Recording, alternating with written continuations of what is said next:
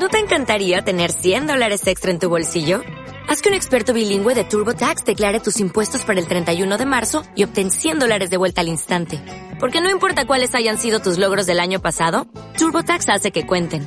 Obtén 100 dólares de vuelta y tus impuestos con 100% de precisión. Solo con Intuit TurboTax. Debes declarar para el 31 de marzo. Crédito solo aplicable al costo de la presentación federal con TurboTax Full Service. Oferta sujeta a cambios o cancelación en cualquier momento.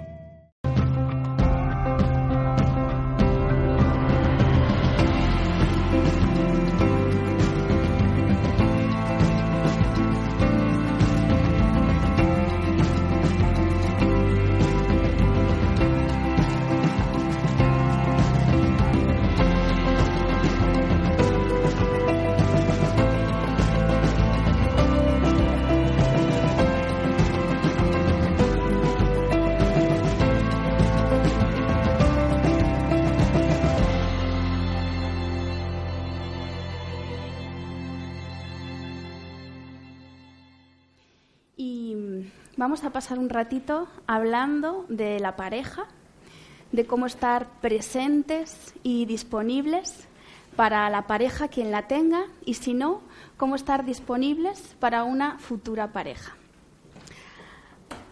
Es un tema que a quien más y a quien menos nos ha dejado alguna noche sin dormir, creo yo. A mí también. Entonces, eh, en lo personal, que eso nos llega a todos y en lo profesional. Me ha gustado siempre indagar, reflexionar, investigar en todo lo referente a las relaciones humanas y siempre me ha llamado mucho la atención todo lo que tiene que ver con el área de la pareja. En todo lo que he leído, estudiado, muchos sabéis, eh, soy psicóloga y mm, bueno, después llegó a mí la herramienta de las constelaciones familiares. Entonces voy a intentar transmitiros lo que he podido integrar y algunas claves. Eh, no están todas, no las vamos a ver todas en este ratito porque no es posible. Entonces he tratado de hacer un resumen para ir haciendo un hilo conductor para que nos podamos eh, llevar algo concreto, eh, alguna idea concreta desde la perspectiva de las constelaciones familiares. Además de eso, em, hace muchos años, una vez, eh, bueno, pasé por una situación delicada a este respecto y una persona me dijo, Cristina, es que la situación que tienes ahora la has atraído tú a tu vida. Y yo dice, ¿cómo? ¿Encima? A ver, explícame esto un poquito más. Eso fue hace muchos años eh, y fue un punto de inflexión eh, en lo que fue mi vida personal y profesional, porque lo que llegué a entender y lo que ya todos vosotros habéis escuchado en algún momento, es que todos emitimos una resonancia y en función de esa resonancia que emitimos atraemos personas a nuestra vida o situaciones. Por eso muchas veces hemos vivido relaciones que unos eh, han llamado tóxicas, otros insanas. Bueno, vamos a decir que hay un tipo de relaciones de pareja que nos han causado pues muchas alegrías, satisfacciones y otro tipo de relaciones que nos han causado pues más insatisfacciones, frustraciones, tristeza, dolor, ¿vale? Entonces eh, empecé a, estudiar, a investigar en lo que la física cuántica eh, puede aportarnos con respecto a este tema. Entonces, uno de esos postulados es el que os acabo de decir atraigo a mi vida lo que está en la misma resonancia que yo emito. Eh, por poner un ejemplo, una persona que no se quiere a sí misma va a traer parejas a su vida o posibles parejas, posibles relaciones que le hagan despejo a ese poco amor propio que esa persona se tiene. Esto lo hemos escuchado todos muchas veces, sé que no estoy aportando nada nuevo. Entonces yo decía, vale, este argumento es coherente, pero en la práctica clínica, eh, eh, en, mi consulta de psicoterapia, veía muchas personas todos los días y veía casos donde la persona aparentemente, bueno, y no aparentemente, porque en ese contexto eh, puedes llegar a, conocer a la persona a un nivel profundo. había personas seguras de sí misma, todos podemos mejorar nuestra autoestima, pero también había personas donde no había un problema severo de autoestima, como para llevar muchos años sin pareja o como para llevar muchos años eh, siendo el amante de su pareja, cosa que a esa persona no es un juicio hacia, hacia ese tipo de situaciones, sino era una situación que a esa persona le producía dolor. Y al fin y al cabo, cuando uno es el tercero en esa relación, significa que la persona con la que está no está disponible para uno, ¿vale? Entonces, eh, pensaba, tiene que haber algo más que explique todo esto. Entonces, el hilo conductor lo encontré en algunos de los postulados de constelaciones familiares. No voy a explicar en profundidad lo que son las constelaciones porque o ya me habéis oído en otros talleres, conferencias, vídeos o ya lo sabéis. Entonces voy a intentar ir un poquito al grano. Los que estamos aquí, eh, al menos en su mayoría, sabemos que las constelaciones familiares nos ayudan a tomar conciencia, a ver ¿Cuál es esa parte del el inconsciente familiar que me está afectando en mi presente? Y en mi presente puede ser en el tema de la pareja, o en mi relación de pareja actual, o en que no tengo pareja, o en que eh, me cuesta tener pareja estable, algo relacionado. Voy a poner un ejemplo. Eh, y estos son ejemplos. No es que solo se pueda dar esa situación. Eh, podríamos hablar de muchísimas situaciones diferentes, ¿vale? Tantas como personas hay. Por poner un ejemplo de lo que significa que el inconsciente familiar nos está afectando a nuestro presente. Y voy a poner un ejemplo pues bastante habitual en el que más de una persona se sentirá identificado o identificada. Vamos a poner el ejemplo de una mujer em, que no ha tenido relaciones eh, de parejas estables o no ha tenido relaciones de pareja donde se haya sentido realizada, querida. Bueno, ponemos eso en una, en una constelación, constelamos a esa persona y es posible, porque hay muchos ejemplos donde esto se repite, em, donde el representante de esa persona no está mirando hacia su vida, sino que está mirando al pasado. Un ejemplo de cómo mirar al pasado es cómo mirar eh, a mujeres de su sistema que quizá no tuvieron éxito en la pareja o que quizá criaron, eh, fueron mujeres que criaron solos, eh, solas a sus hijos, pues porque el hombre no podía, porque tenía que trabajar, porque hemos pasado una guerra civil hace no tanto, porque había hombres eh, que migraban para llevar el dinero a sus casas. Entonces ha habido generaciones de mujeres que han estado solas y que han vivido el amor solas. ¿Qué sucede en ese tipo de casos? esa mujer, la descendiente, la que viene a constelarse y nos está permitiendo ver todo eso, inconscientemente, en la gran mayoría de los casos, hizo una promesa a esa ancestra o ancestras, pueden ser muchas, y no necesariamente hemos tenido que conocer a, estas personas a las que somos fieles o hacemos esa promesa. Eso es importante saberlo, porque si no uno mentalmente puede decir, y aquí le echo yo una promesa, no es algo mental, es algo que va mucho más allá, es, algo inconsciente.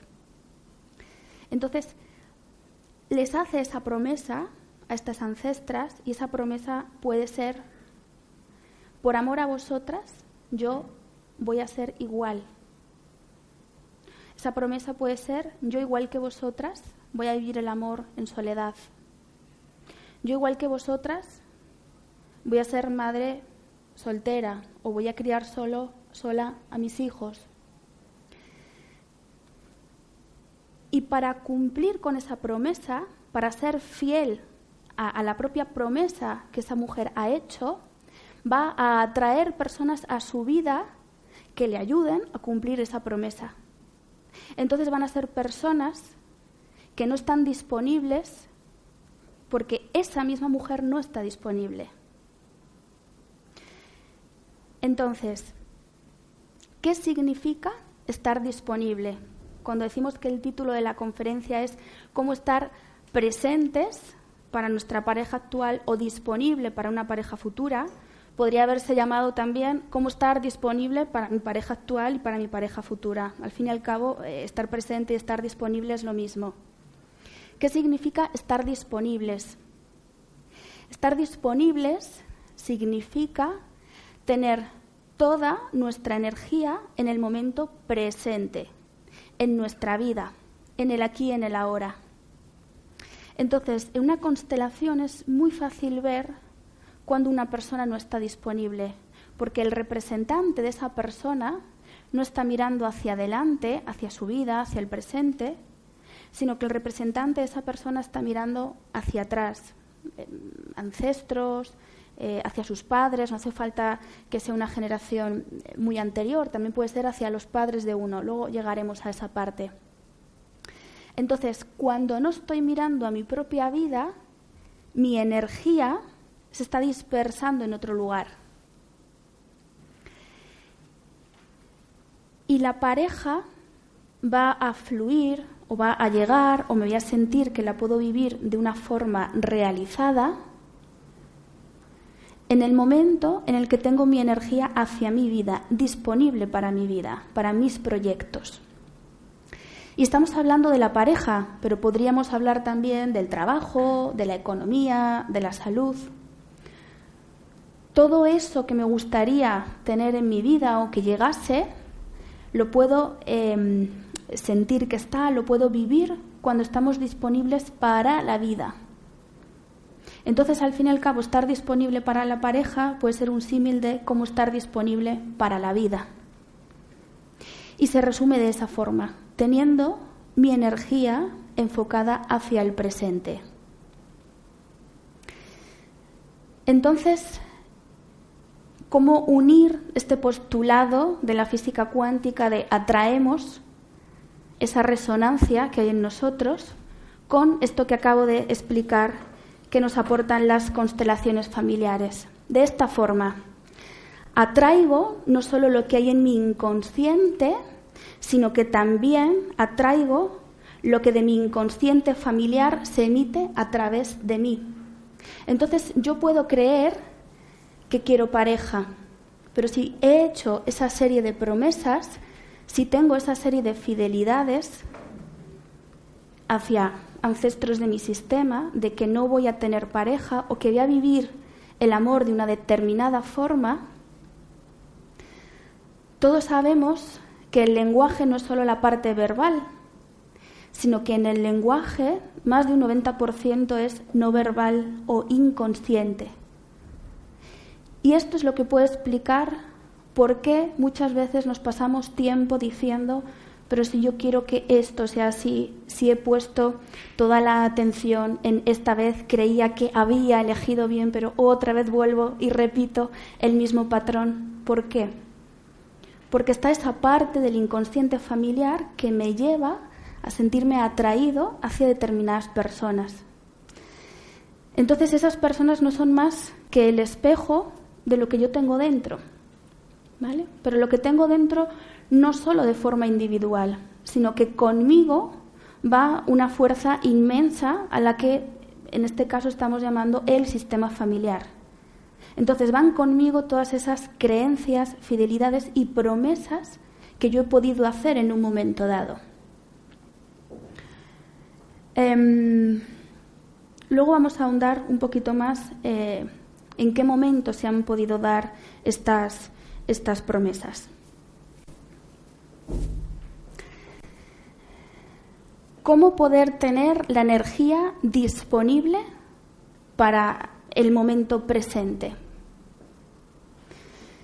Lo resumiría de esta forma. Estando en paz con todo nuestro pasado y reconciliándonos con todo nuestro pasado.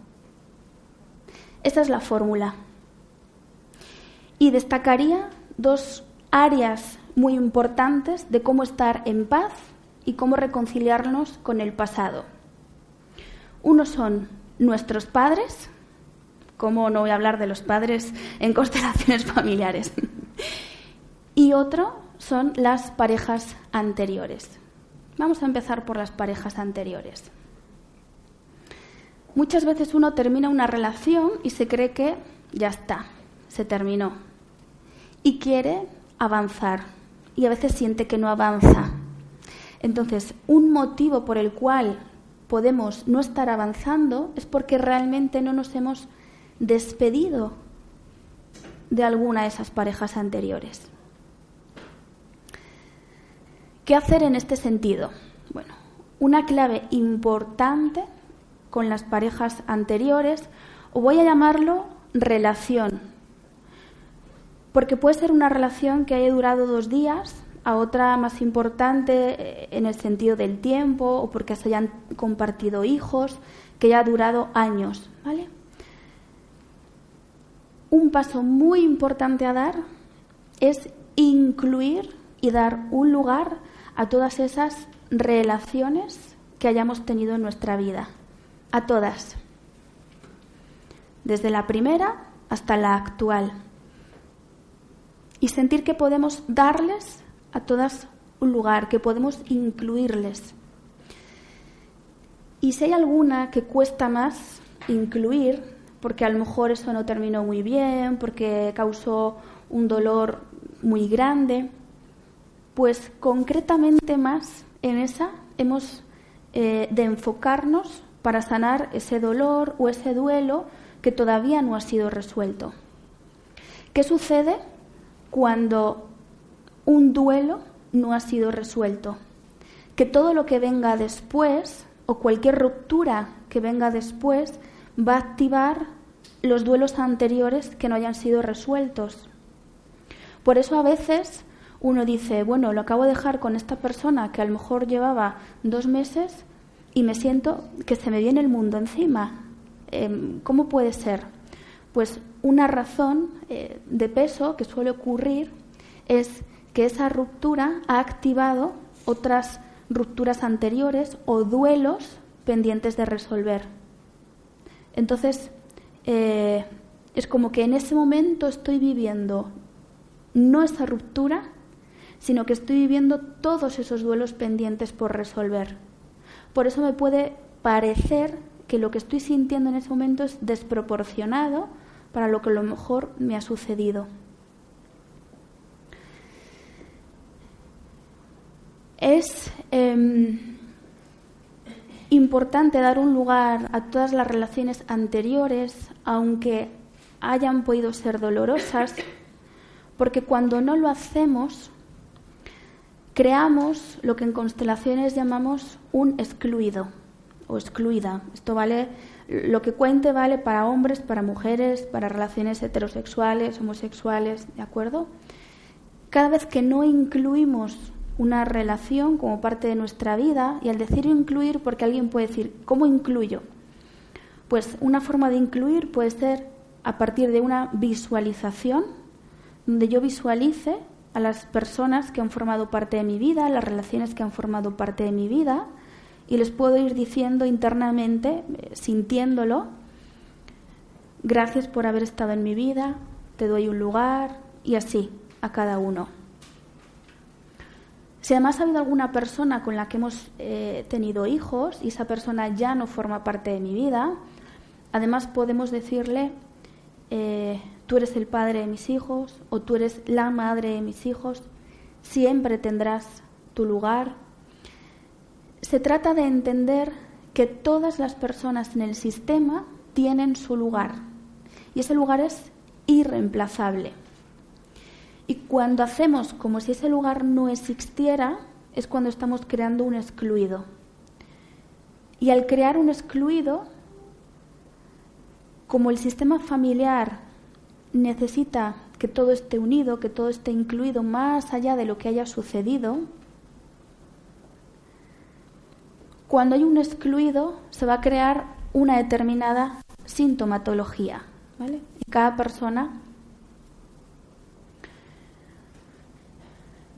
Entonces, cuando en alguna generación anterior se han excluido parejas, eh, porque antes, para empezar, no existía la misma libertad que existe ahora para elegir con quién uno quiere relacionarse y con quién no.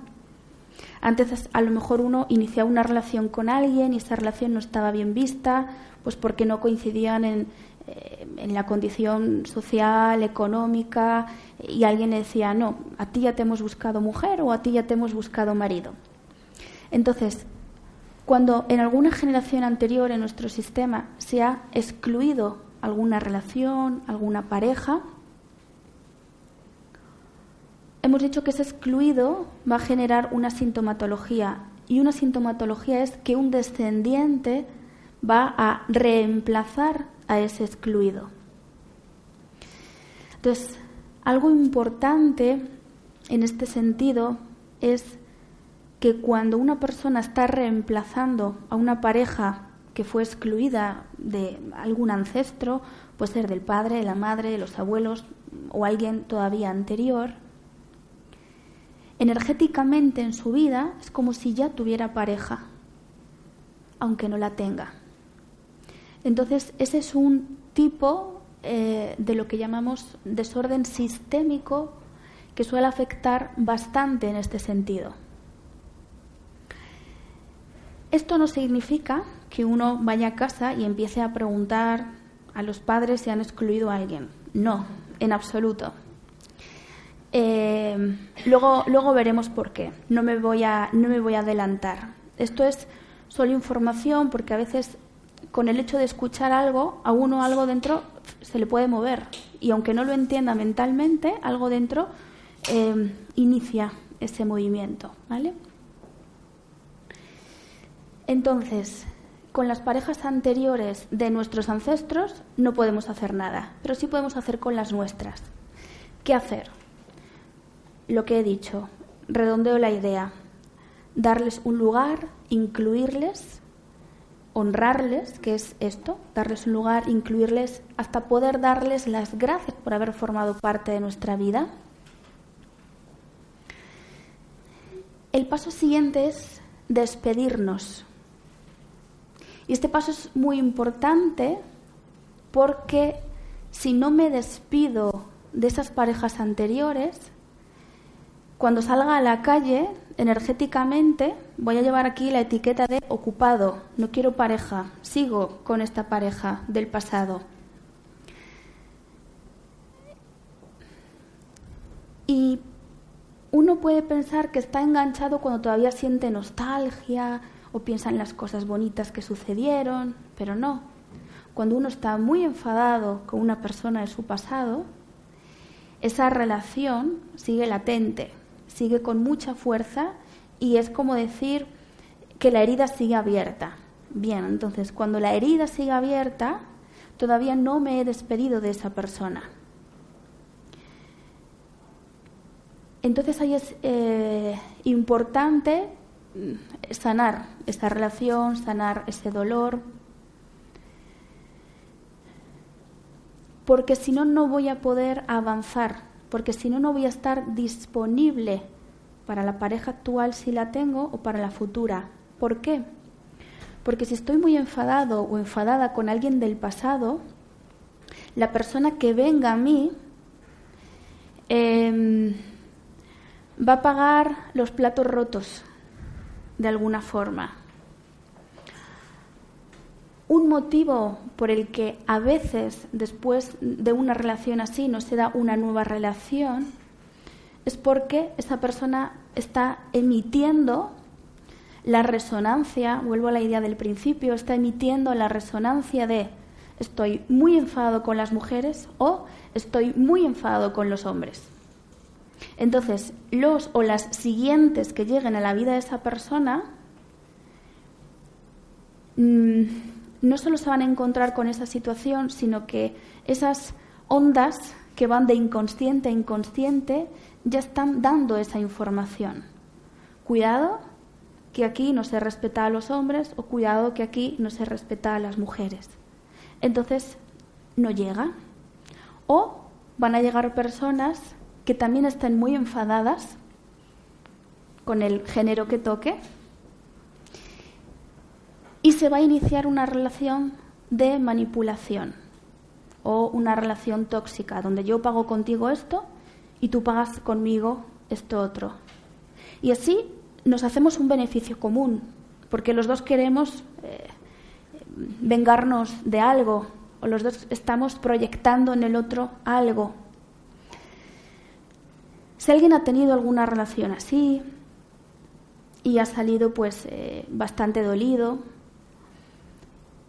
una cosa importante para eh, salir eh, de ahí, no solo porque la relación haya terminado, sino para reconciliarnos con el pasado y estar en paz con el pasado, que es una de las ideas del inicio, es poder asumir la propia responsabilidad de lo que ocurrió.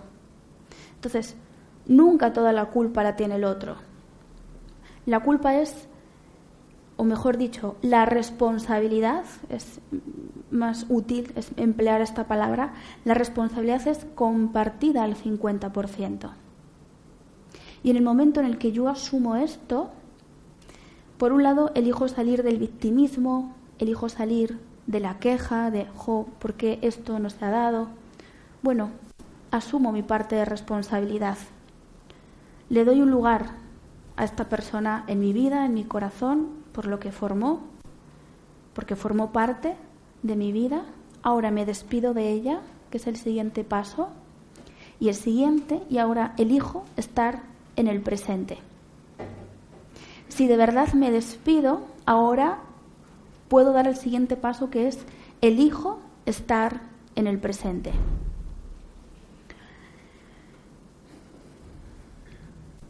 Y cuando la persona ya se siente en paz y reconciliada con su pasado, puede empezar a dar los pasos siguientes.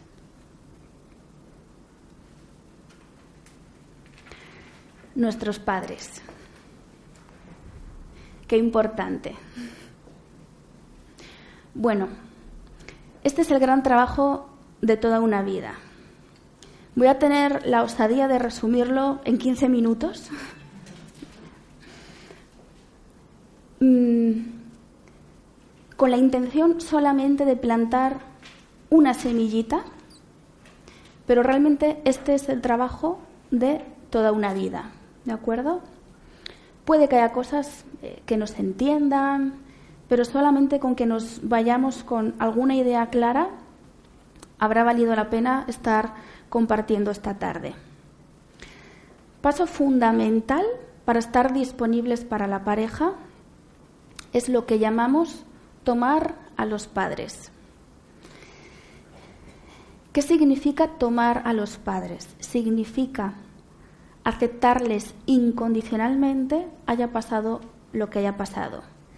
Incluso aunque hayan muerto, incluso aunque me hayan dado en adopción y no haya conocido a mis padres biológicos. Significa aceptar la vida que me ha tocado vivir. El pasado ya pasó, no puedo hacer nada, ninguno de nosotros puede hacer nada para cambiar el pasado. Lo que sí podemos hacer es cambiar la actitud con la que vemos el pasado o con la que vemos nuestra vida.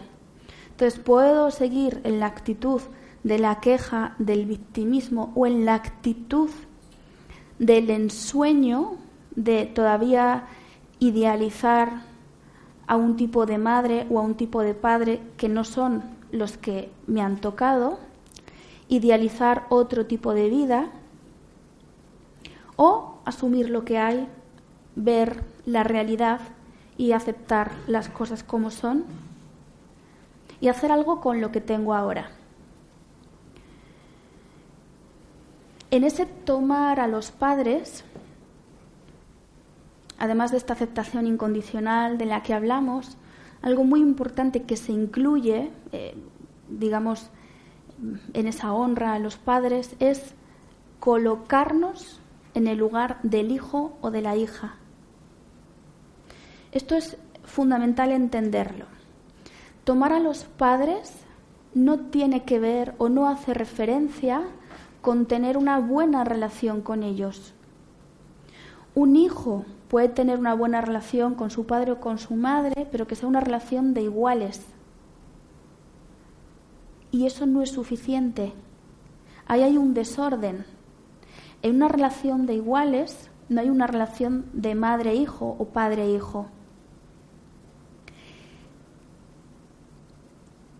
Vamos a visualizarlo de esta forma. Los hijos, una generación siguiente, los padres, abuelos, bisabuelos, etc. Cada generación anterior como vamos subiendo un escalón. Y la pareja es una relación de igual al mismo nivel. Entonces, si con mi padre o con mi madre me relaciono a este nivel, significa que energéticamente ya tengo una pareja o un igual. Entonces, energéticamente estoy mandando la señal al inconsciente de las otras posibilidades de pareja de que el lugar de los iguales en mi vida ya está ocupado. Por eso tomar a los padres, y es tan importante, se incluye el colocarnos como hijos. Em, al colocarnos como hijos, es, un proceso que se va eh, retroalimentando. También dejamos con ellos su vida privada. Y para vivir la realización en la pareja es muy importante dejar con los padres su vida privada, no meternos en las historias que haya podido haber entre ellos y eso significa también renunciar a tomar partido en esas historias. Eso significa renunciar a preferir más a uno que a otro. Entonces, lo adecuado o lo que sana, lo que nos sana como hijos para poder estar disponibles para la pareja es poder verles como una unidad, como la unidad que nos dio la vida dejando con ellos su vida privada y nosotros ocupando nuestro lugar de hijos. De esa forma ya me puedo disociar de lo que fue su historia. Voy a poner un ejemplo. Hay personas que em, vivieron pues, em, en su infancia, adolescencia, em, vivieron, presenciaron discusiones eh, en sus padres, quizá presenciaron un ambiente pues nada armónico, hasta el punto que les creó un trauma. Y esas personas, pues cuando crecen y llega el momento de tener pareja, les da miedo comprometerse porque no quieren revivir lo que, lo que vivieron sus padres. Entonces, cuando eso sucede, esa persona está completamente identificada con la historia de sus padres. Entonces, ¿qué puede ayudar a que esa persona se desidentifique de eso que pasó y pertenece al pasado y ni siquiera es su vida? ¿Qué puede ayudar a esa persona a perder el miedo de volver a repetir esos patrones que, que vivió en su infancia o en su adolescencia observando cómo era la relación de sus padres. Lo que llamamos el tomarles, el aceptarles como son y dejar su vida privada con ellos. Insisto, no es un proceso mental es un proceso interno que puede llevar su tiempo, pero que es una clave precisamente para esto que estamos hablando, para poder estar disponibles para nuestra pareja. Porque si no, esos miedos no resueltos o esas carencias que uno ya ha podido vivir eh, con sus padres, eh, las vamos a proyectar en la pareja.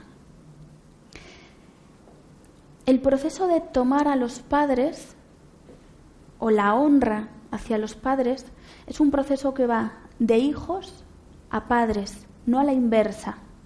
Por tanto, no depende de que mi madre me haga caso, o no depende de que mi padre mm, salga de él llamarme, o no depende de que ellos cambien una determinada actitud. Y no depende de lo fácil o difícil que haya sido la vida de cada uno. Es más, cuanto más difícil ha sido la vida de cada uno, ese va a ser el motor de fuerza y de crecimiento luego para la vida de cada uno. Entonces, no es que sea más fácil aceptar a los padres cuando uno ha tenido una vida que otro pudiera llamar sencilla, porque luego cada uno lleva lo suyo, oye. Entonces, en ese proceso que va de hijos a padres, cuando no se ha hecho, cuando no hemos integrado la imagen de la figura materna con nuestro padre y nuestra madre biológicos, cuando eso no se ha integrado, ¿qué sucede? Que eso que nos hubiera gustado recibir de nuestros padres, lo vamos a exigir en la pareja y lo vamos a proyectar en la pareja. Entonces, cuando esa proyección llega al inconsciente del otro, se puede, se puede sentir esa persona tan exigida eh, que puede salir corriendo. Entonces es muy importante discernir qué podemos eh, esperar de un igual y qué no podemos pedir o exigir de la pareja que es un igual, porque es lo que hubiéramos deseado tener de nuestros padres. Esto sucede mucho.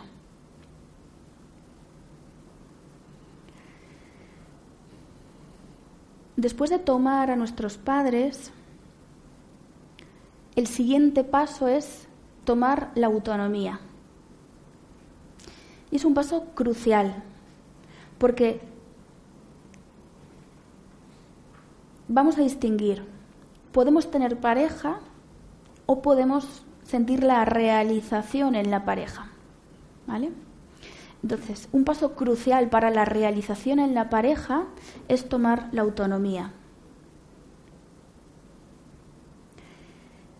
La autonomía es poder poner distancia con nuestra familia de origen.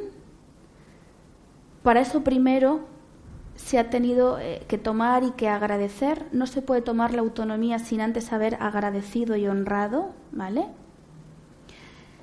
Entonces, después de haber agradecido y honrado, es dar un paso adelante para priorizar nuestro proyecto de vida. Voy a hacerlo visualmente. Imaginaos que la familia está aquí puesta, papá, mamá y los hijos de mayor a menor. ¿De acuerdo? Entonces aquí estamos todos como piña y mientras los hijos están aquí, ya sea que tengan 25 años o 40, todavía están eh, bajo la protección de papá y mamá. La autonomía significa que damos un paso adelante. Primero desde el gracias por todo lo que me habéis dado y ahora doy un paso adelante. En este paso adelante no implica solo la independencia económica o el independizarse y me voy a vivir eh, a otro lugar, sino que implica la independencia emocional, es decir, me hago cargo de mi vida. Aquí todavía soy un poco niño, aunque tenga 40 años, si todavía permanezco aquí. Al dar la autonomía, crezco y voy conectando con mi energía de adulto. Entonces, puedo tener 40 años y estar en el niño. Puedo tener 25 y estar en el adulto. No es una cuestión de edad, sino cómo internamente me posiciono. Entonces puedo tomar la autonomía y estar en el adulto y seguir yendo a comer los domingos a casa de papá y mamá. Nadie se quiere perder la, la comida estrella de mamá. Mm, pero hay una distancia y esa distancia internamente se puede discernir en ahora tiene prioridad mi proyecto de vida. Entonces, como tiene prioridad mi proyecto de vida, ahora me encargo de mi vida, asumo la responsabilidad de mi vida, Muchas veces estamos aquí y nos quejamos, jo, es que no me sale esto, jo, que me iba a llegar no sé qué trabajo y al final ha pasado algo y no me llega. ¿Por qué? Porque energéticamente todavía estoy en el niño. Al dar el paso de la autonomía, permito que el proyecto de la pareja pueda llegar, que el proyecto laboral pueda llegar, la salud, la economía. Muchas veces eh, a muchos hijos lo que más cuesta es precisamente esta autonomía, porque desde niños hemos querido salvar a nuestros padres. Y entonces a veces tomar la autonomía significa algo así como papá, mamá, es hora de que todos crezcamos, no me puedo hacer cargo de ti. Eh, Hablo eh, en situaciones normales, ¿vale? Cuando llego a este punto, siempre hay alguien que me levanta la mano y me dice, mi madre tiene 90 años y tiene Alzheimer, ¿qué hago? ¿No la cuido? No estoy hablando de ese tipo de situaciones, sino de situaciones donde sencillamente la prioridad en ese momento o la atención o la energía no se vea puesta hacia la familia de origen o hacia más, o, hacia más atrás, sino que nuestra energía esté enfocada en el momento presente. ¿Qué sucede si no es así? Puede suceder, vale, que puedo tener pareja, puedo tener hijos, y por ejemplo, personas que han venido a constelar un problema de un hijo pequeño, lo que se ve es que ese padre o esa madre no está disponible como padre o madre para sus hijos, porque todavía tiene su energía puesta en sus padres. ¿Mm?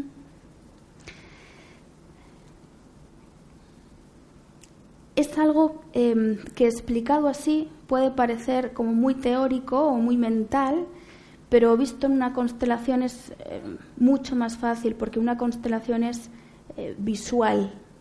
Entonces no hay que hacer un esfuerzo mental por tratar de entender, eh, sino que pues una imagen eh, puede explicar todo esto.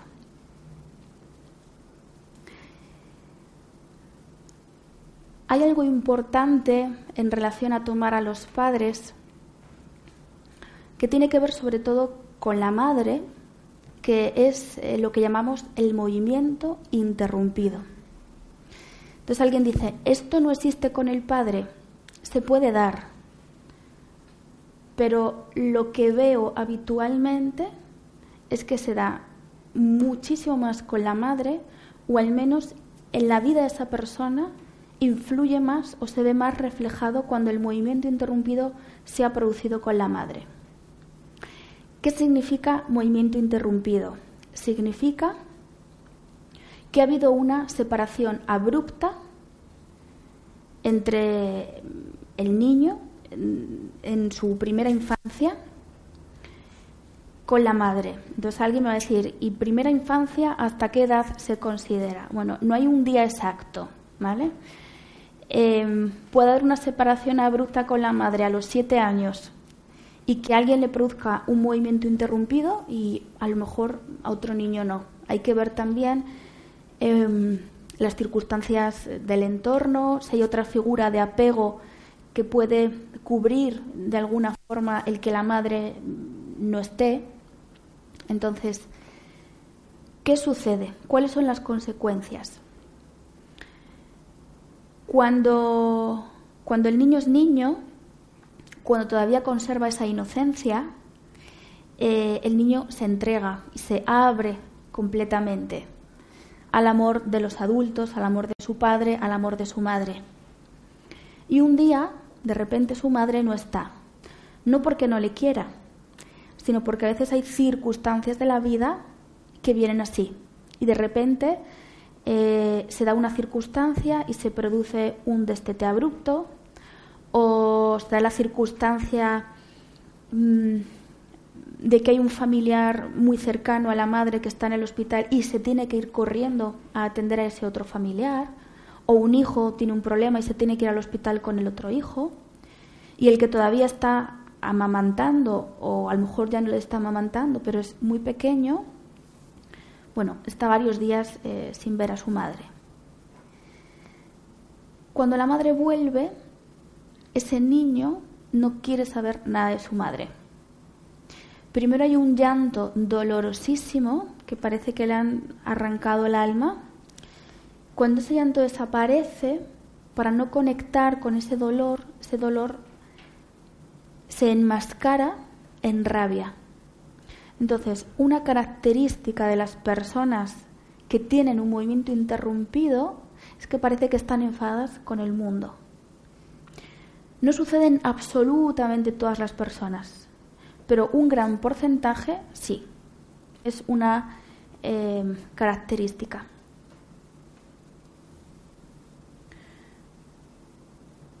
Cuando son mayores y están en edad de tener pareja, lo que sucede es que cuando esa persona está en pareja y hay un momento en el que el cuerpo eh, al igual que cuando uno es niño y se entrega a, los mayores, eh, sin pensárselo, se entrega, se tira, cuando somos mayores y llega el momento de comprometerse y de dar un paso más en la pareja, es decir, de entregarse al amor, de lanzarse sin paracaídas, ahí con todas las consecuencias y a ver qué pasa, la persona que ha tenido ese movimiento interrumpido su cuerpo activa esa memoria, esa memoria de dolor de la primera infancia. Y el activar esa memoria no lo puede resistir y sale corriendo. Me he encontrado con personas que me han dicho es que no lo puedo evitar y luego me arrepiento y quiero estar realmente con esta persona. Pero cuanto más avanzamos, o cuanto más cerca estamos de dar el siguiente paso de madurez en la relación, salgo corriendo. Y no lo puedo evitar. Entonces, un motivo puede ser esto que os cuento, un movimiento interrumpido con la madre.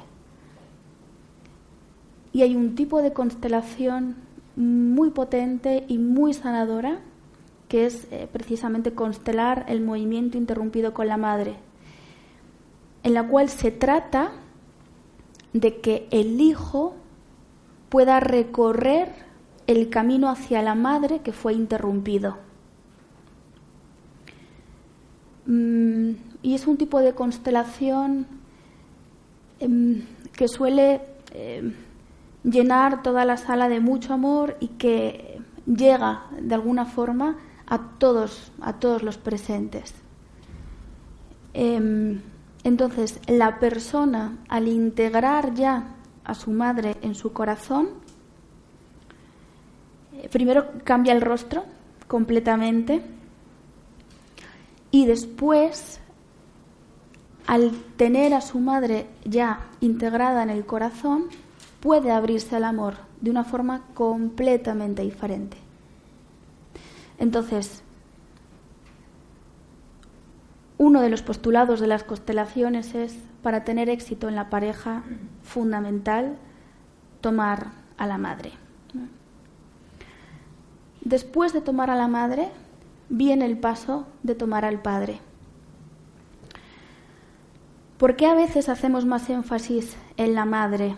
Eh, porque, ojo, necesitamos a los dos para ser concebidos y a los dos para que la vida se pueda producir y estar vivos.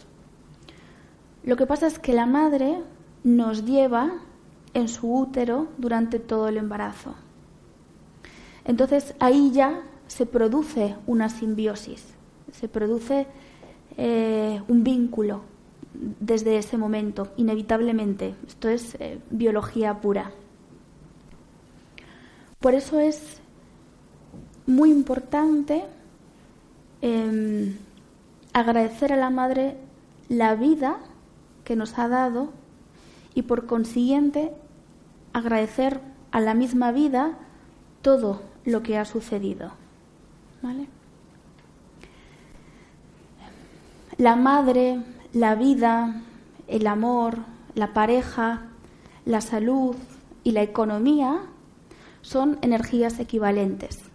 Habría más ejemplos. Entonces, tomar a la madre no solo nos va a ayudar a poder acercarnos más, a dar un pasito más en la realización de la pareja, sino que también nos va a ayudar a dar un pasito más en la economía, en nuestra salud física.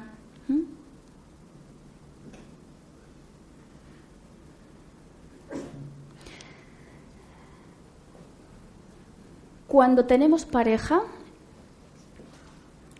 nos olvidamos de que es un regalo o no lo tenemos en cuenta o damos por sentado eh, cómo tienen que ser las cosas. Entonces, además de todo lo anterior que he dicho, eh, que vale tanto para quien tiene pareja, para poder mejorar su relación, como para quien no la tiene y poder estar abiertos a que llegue, en el momento en el que tenemos pareja es fundamental el respeto. El respeto es lo que hace que el amor pueda crecer. Y la falta de respeto o la queja hacia cómo es el otro o el deseo de que el otro cambie, todo lo contrario, hace que el amor se vuelva pequeñito.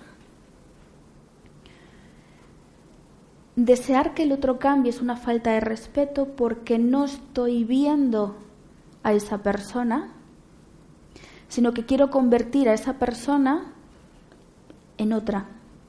Entonces le voy pidiendo, cambia esto, cambia lo otro, y luego encima si no lo cambia, me enfado. Entonces, desear que el otro cambie o no aceptar al otro como es, es una falta de respeto porque no estoy viendo a la persona que es.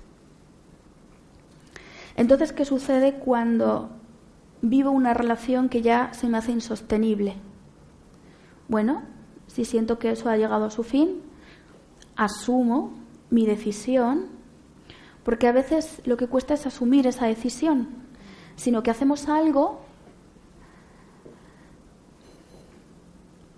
para que el otro tenga una determinada reacción, echárselo en cara y entonces te dejo porque te he hecho esto en cara. En vez de desde el primer momento asumir que yo ya he tomado esa decisión. O puede que no haya ninguna situación insostenible, sino que en el fondo de mí sienta que por la razón que sea, pues porque a lo mejor no veo a esta persona como pareja, la veo como un amigo, bueno, la razón que cada uno tenga, ahí no me meto, cada pareja con su destino. Pero sea lo que sea, si decido irme, me voy a ir asumiendo mi parte de responsabilidad, asumiendo mi decisión y en paz y sabiendo que voy a hacer daño a la otra persona muy posiblemente. Y al hacer daño es importante que reconozca que estoy haciendo daño, aunque no sepa hacerlo de otra forma. Reconocerlo, poder ver el daño que estoy haciendo a la otra persona y asumirlo nos va a liberar a los dos. Y no me va a quedar sentimiento de culpa. El sentimiento de culpa permanece cuando hago como si eso no estuviera sucediendo. Es decir, el sentimiento de culpa no mira al otro, El sentimiento de culpa enmascara el que yo pueda reconocer que verdaderamente estoy haciendo un daño. Entonces, algo muy importante. Cuando en el presente o tomamos conciencia de que en el pasado hemos podido hacer daño a alguien, es importante también hacer un ejercicio interno o una visualización de mirar a esa persona y poder decirle, ahora veo el daño que te he hecho, ahora lo veo, porque a lo mejor hasta ahora he preferido vivir como si eso no hubiera sucedido. Y al vivir como si eso no hubiera sucedido, es posible que sin darme cuenta haya estado expiando esa culpa todo este tiempo. A nivel sistémico, o, más concretamente lo que trabajamos en constelaciones familiares, eh, trabajamos observando los fenómenos que han sucedido. No es buscando, ni catalogando, ni etiquetando como buenos o malos a nadie, eh, ni juzgando si una situación está bien o está mal, porque las constelaciones son amorales en ese sentido, pero sí trabajamos asumiendo lo que ha sucedido. Entonces, si alguien ha hecho daño a otra persona, es muy importante y muy sanador para ambos que la persona que ha hecho daño pueda reconocer el daño que ha hecho. Eso va a liberar por completo. ¿Vale? Em, y si decido quedarme en esa relación, aun sabiendo que hay cosas que a lo mejor no me convencen, pero si decido quedarme es porque hay otras que poniéndolas en la balanza sí me compensan. Entonces, si decido quedarme en esa relación, me voy a quedar sin quejarme de la situación que hay. Porque si voy a seguir quejándome, lo mejor es que me vaya. Entonces, ahí siempre está em, la decisión o la actitud o la elección que cada uno quiere hacer respecto a su situación actual. ¿Qué voy a hacer con mi situación actual? No me gusta. Tengo pareja, mm, le estoy dando vueltas a la cabeza, si dejarlo, si continuar. Voy a dejarlo. Bueno, pues sé que a lo mejor al dejar a esa persona puedo producir un daño. Entonces, como adulto es importante que asuma que ese daño se va a dar. Me quiero quedar. Bueno, pues entonces me voy a quedar agradeciendo a esa persona ser como es, agradeciendo que lo hace lo mejor que puede, al igual que yo, que no soy perfecto, que ninguno lo somos, yo también lo hago lo mejor que puedo. Agradeciendo a esa persona ser como es, Y voy a intentar ponerme en la actitud de dejar de pedirle directa o indirectamente que cambie. A ver qué pasa.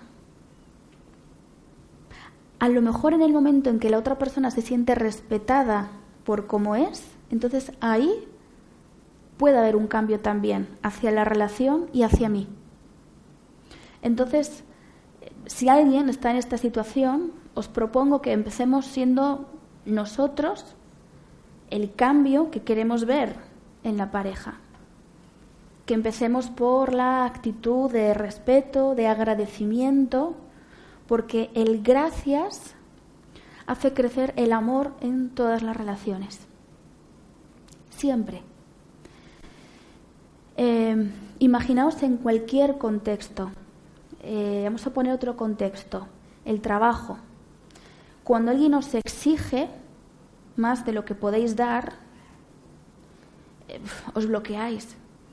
Incluso pensáis en dejar el trabajo pues porque uno no está a gusto en el trabajo. ¿Y por qué uno no está a gusto en el trabajo? Porque no se siente valorado, porque por más que haga nunca es suficiente, porque ahora me ponen las metas que tengo que cubrir más arriba todavía. ¿Por qué pasa cuando uno encuentra un jefe que le da las gracias por el trabajo que hace? Em, que a lo mejor le pide que haga algo de otra manera, pero la forma de decírselo no es desde la exigencia, sino desde el sentarse a hablar y hablar juntos. A ver, ¿cómo crees que podemos mejorar esto? ¿En qué te puedo ayudar para mejorar esto? Y cuando uno se siente valorado y cuando uno le dan las gracias por ser como es, independientemente de cómo sea, porque allá cada uno eh, tiene su forma de ser, cuando uno se siente valorado y respetado, esa persona se vuelca con el otro de forma natural, mucho más que si el otro se lo pide. Entonces podemos empezar a probar con las personas de nuestro entorno, quien tenga pareja con su pareja, a probar a ponernos en ese agradecimiento. Y alguien puede decir, ¿y a mí quién me agradece? ¿Y a mí quién me respeta? Bueno, pues nuevamente sugiero, podemos ponernos en la actitud de la queja, del victimismo, de a mí nadie me agradece porque tengo que hacerlo yo, o poder elegir desde ya, en el presente, poder agradecer a la pareja, si la hay, y si no, al resto de personas que tengamos alrededor. Porque al final es una resonancia que va a llegar a todos. Algo importante eh, para que la relación crezca es el equilibrio entre el dar y el recibir. Sobre la pareja habría tanto que contar, pero he querido incluir este punto esta tarde porque creo que habitualmente hay una idea distorsionada de lo que es dar y de lo que es recibir. Entonces, como lo veo muy a menudo y muy frecuentemente, eh, sentí que era importante incluirlo hoy. ¿Por qué hace crecer una relación donde hay un equilibrio entre el dar y el recibir? Por lo siguiente. La mayoría se suele sentir cómodo cuando da. Y hay mucha gente que además dice, Ay, a mí me cuesta recibir, como si eso fuera mm, algo de alabar, ¿no? Ay, me cuesta recibir y entonces hay alguien al lado que dice, ay, qué buena esta persona que, que da y da y da. Bueno, eh, vengo a desmontar esta idea. Quien da y no recibe se posiciona en un lugar de poder y se posiciona en un lugar donde va a poder exigir más a la otra persona y quien recibe se siente en deuda y también necesita dar. Ahora, ¿qué pasa cuando alguien solo quiere recibir y no quiere dar? Que está en el niño. Quien no quiere dar, no solo a la pareja, sino a la vida, todavía está en el niño. Y un niño pues no está preparado para las relaciones de pareja. Entonces, esto es otra historia. Volviendo al equilibrio entre el dar y el recibir. ¿No os ha pasado muchas veces que el mayor regalo cuando dais es que el otro lo reciba? Ver su cara de satisfacción. A la inversa igual. Entonces, ¿por qué empeñarnos en que somos más buenos cuanto más damos y no recibimos absolutamente nada? Porque cuando el otro quiere darnos y nosotros no queremos tomar, es un desprecio para el otro. Os adelanto algo más. A quien le cuesta tomar o recibir, generalmente, digo generalmente porque no soy partidaria de blanco o negro, generalmente no ha tomado a la madre. Si no tomo de la madre no puedo tomar de los demás. Entonces, si no tomo de la madre, doy a los demás como si fuera la madre de los demás. Por eso tomar a los padres ayuda a mejorar todas las relaciones, todas, no solo la de pareja, todas.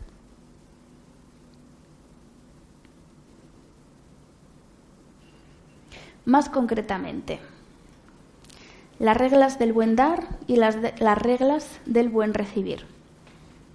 Dar solo lo que el otro puede devolver, precisamente para evitar eh, que el otro se sienta pequeñito. Que esto no se malinterprete y no se saque de contexto. No es que haya que coger una hoja de Excel e ir apuntando, tú me das, yo te doy, tú recibes, yo recibo. No. En el momento en el que tomamos a nuestros padres, este equilibrio surge de forma natural.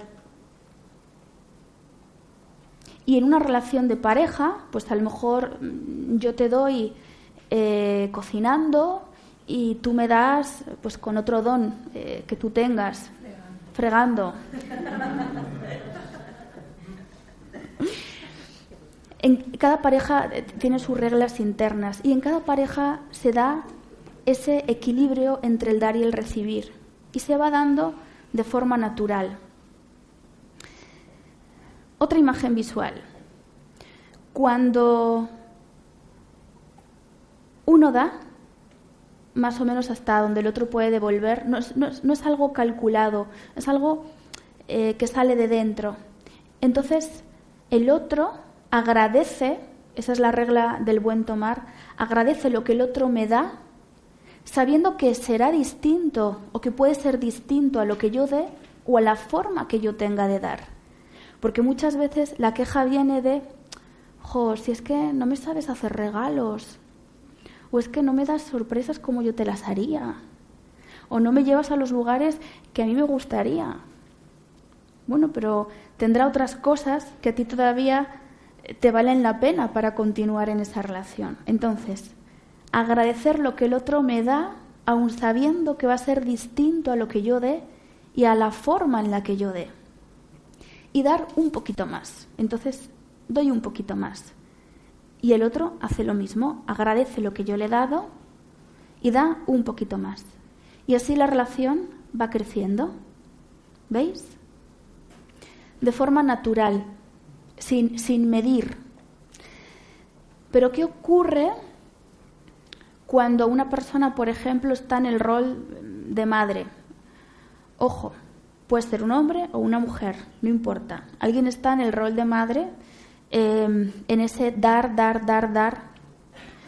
Pues cuando una persona da, da, da, da, el otro se siente saturado. ¿Y qué sucede? Y esto lo he visto muchas veces.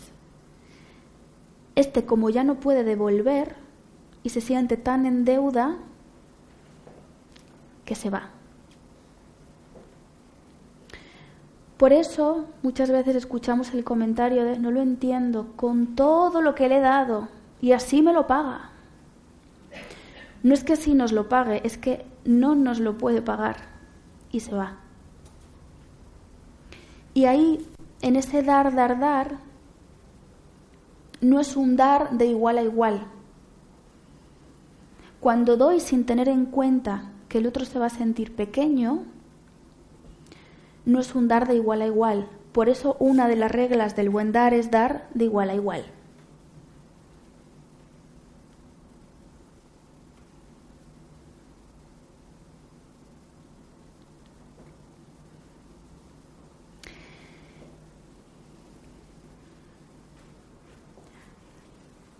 un pasito más allá.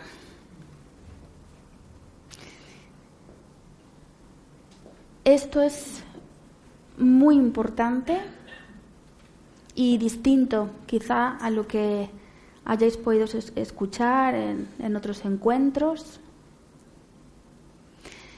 El término guion de vida eh, pertenece al análisis transaccional que creó Eric Bern. Trabajo mucho este tema en el taller de las emociones, vivir el presente,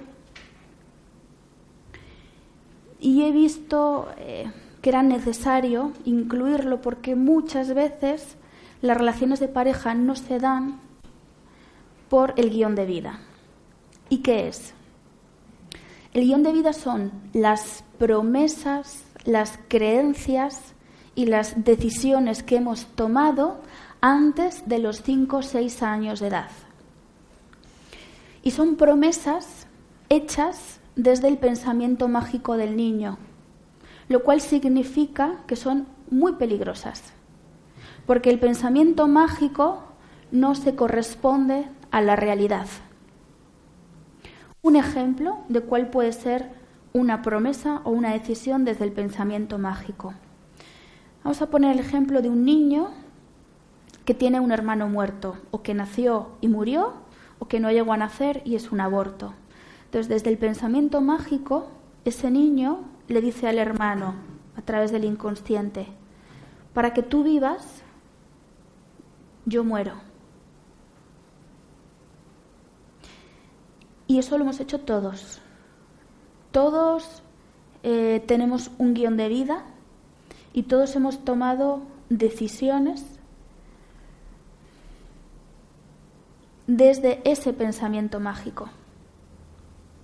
¿Qué ocurre? Pues que no nos acordamos, que no sabemos cuáles son.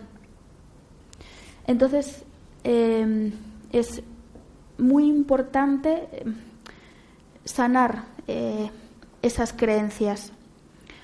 Una decisión o una promesa puede ser a uno de nuestros padres, em, solo te voy a querer a ti, o nunca me voy a ir de tu lado. o siempre voy a ser tu apoyo. Infinidad de promesas y de decisiones que hemos podido hacer desde ese pensamiento mágico. ¿Vale? Entonces, ayuda mucho eh, y libera mucho, si alguien tiene la oportunidad, hacer una constelación sobre el guion de vida para liberar esas eh, promesas y decisiones de la, de la primera infancia, ¿vale? Donde el niño determina cómo va a ser el resto de su vida. Entonces, determina si va a ser exitoso o no, en qué áreas, en cuáles no. Pero lo hace desde el pensamiento infantil, no lo hace, desde la decisión adulta. ¿Por qué sucede esto? Em, y vuelvo un poco al inicio. Todos, desde que somos pequeños, em, realizamos esas em, promesas a alguno de nuestros antepasados. Puede ser nuestros padres, como puede ser en una generación mucho más atrás.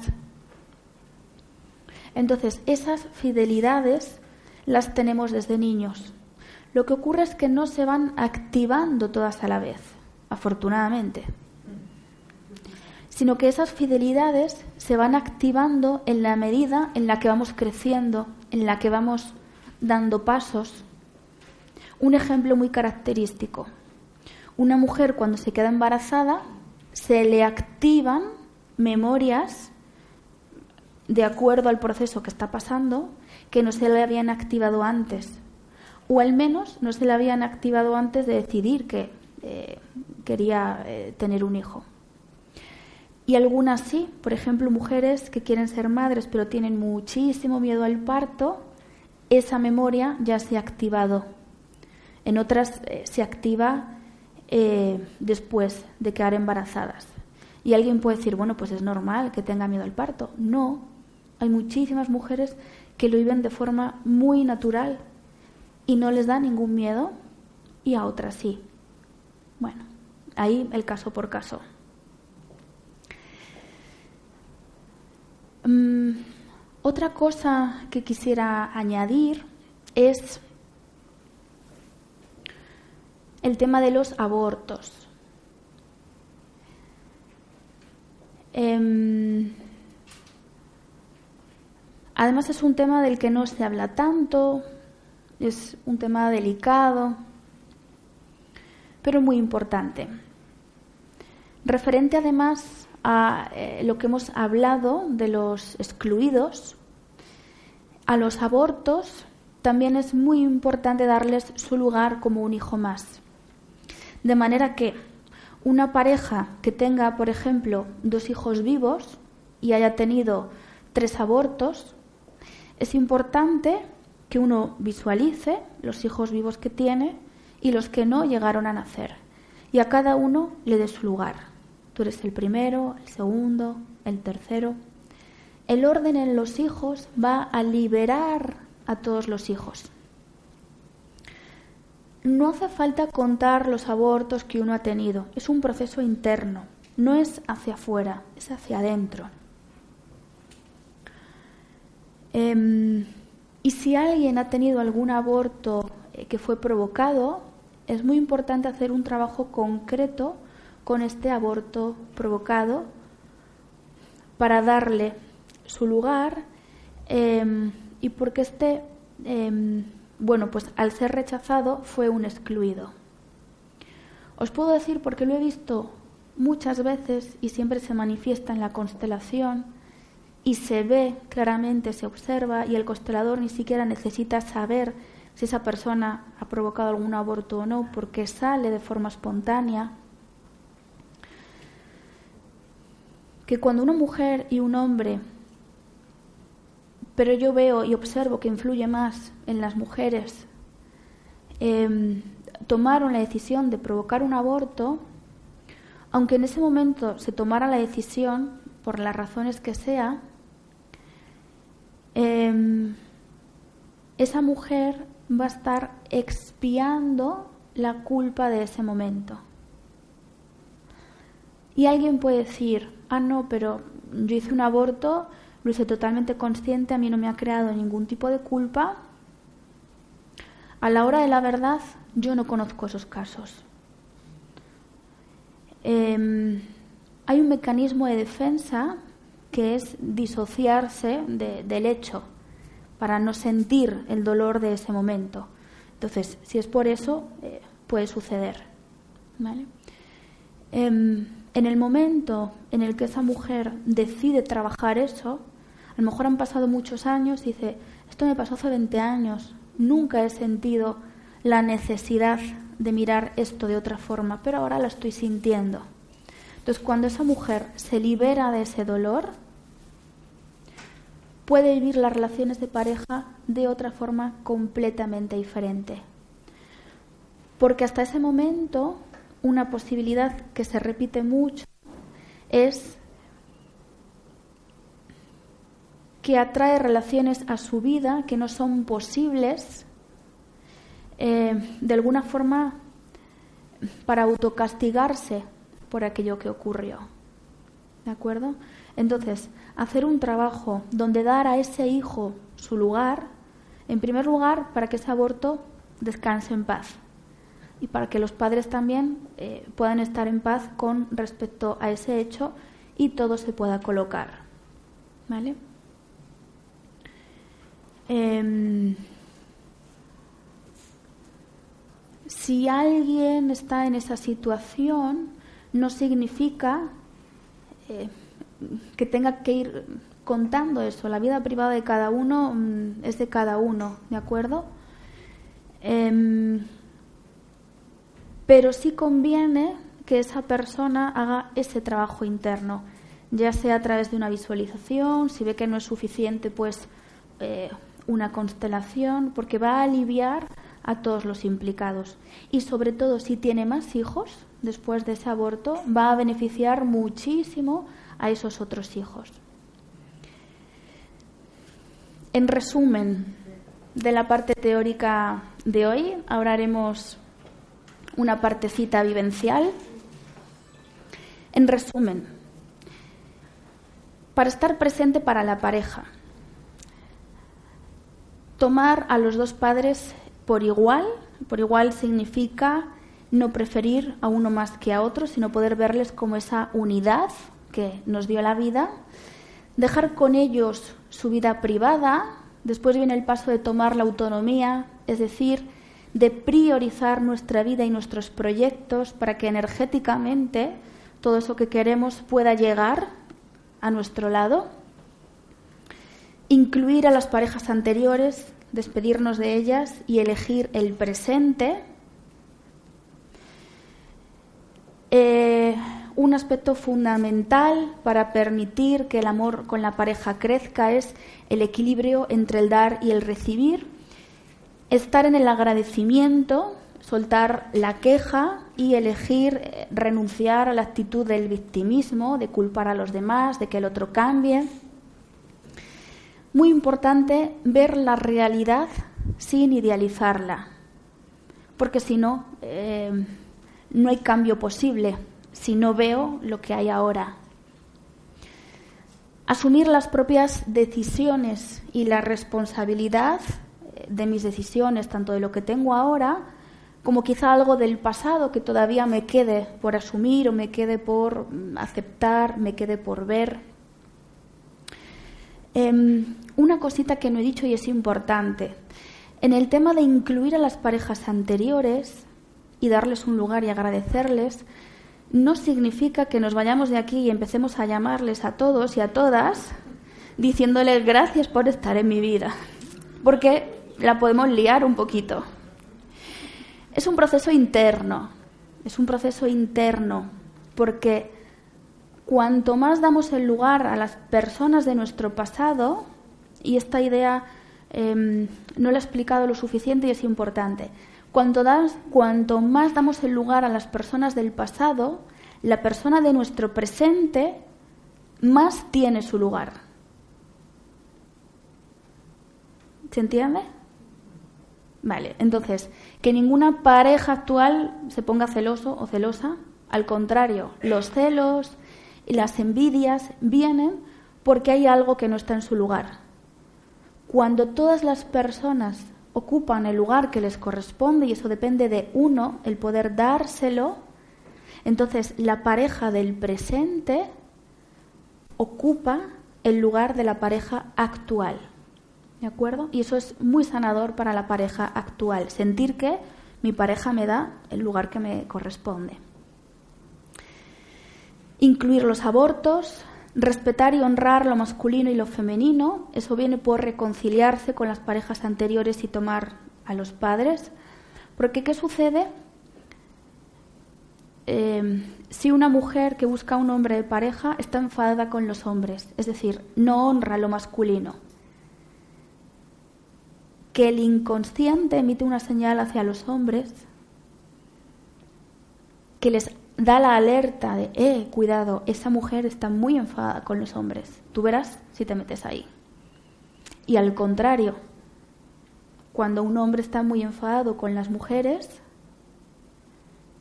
suena una señal de alerta al inconsciente de las mujeres. ¿De acuerdo? tomar conciencia de que tenemos creencias que son heredadas, de que no son nuestras, debido a esas fidelidades, debido a las promesas que hayamos eh, podido hacer y que no son propias. Entonces es importante liberar esas fidelidades que tengamos al pasado, sanar el guion de vida que tiene que ver con esas fidelidades y esas promesas y en el momento en el que tenemos pareja, em, dar las gracias todos los días por el regalo de tener esa persona a nuestro lado. Como es, así como sea, eh, nos ha sido regalada. ¿De acuerdo? Así que este es un muy breve resumen, pero con bastantes pautas para em, tomar conciencia de cómo podemos estar presentes para la pareja.